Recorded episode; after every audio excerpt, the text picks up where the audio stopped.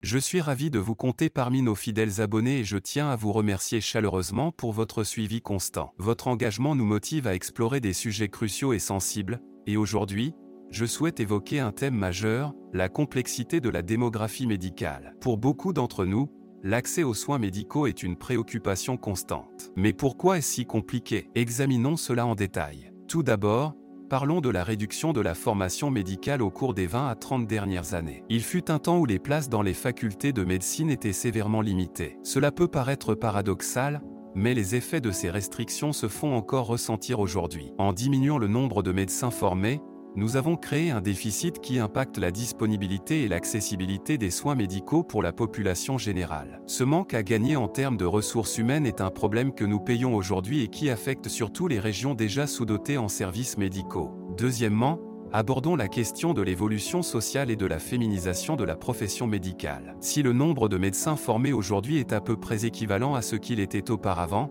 leur manière d'exercer a changé. Les changements dans la société, L'importance accrue de la conciliation entre la vie professionnelle et la vie personnelle, notamment pour les femmes médecins, ont entraîné une réduction des horaires de travail. Cela se traduit par moins d'heures de disponibilité médicale, et donc par un allongement des délais pour obtenir un rendez-vous, même pour des cas qui pourraient être urgents. Le troisième point concerne la surdélivrance de certificats médicaux. Certains certificats, parfois réclamés pour des raisons non essentielles, consomme un temps médical précieux. Chaque minute passée à rédiger ces documents est une minute de moins consacrée au diagnostic, aux soins et au traitement. Cette situation détourne donc les médecins de cas nécessitant une expertise et une attention immédiate. Quatrièmement, nous devons aborder le mélange des genres dans les pratiques médicales. Il n'est pas rare de voir des médecins généralistes offrant des services esthétiques ou des dermatologues proposant des rendez-vous rapides pour des épilations au laser, tout en ayant des listes d'attente interminables pour des cas potentiellement graves comme les mélanomes. Cette dualité dans la gestion des priorités a un impact significatif sur l'accès aux soins médicaux essentiels. En cinquième lieu,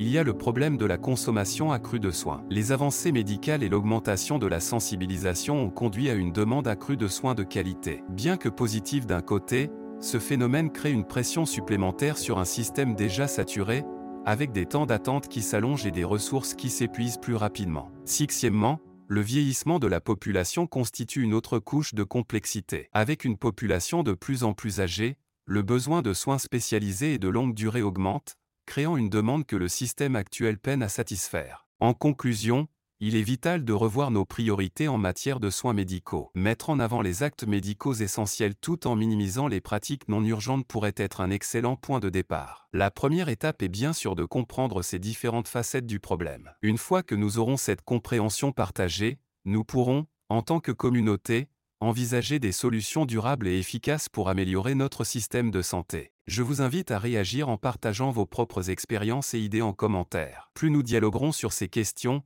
mieux nous pourrons œuvrer ensemble pour un système de santé plus robuste et efficace. Encore merci pour votre soutien inestimable et pour faire de cette plateforme un lieu d'échange et d'apprentissage.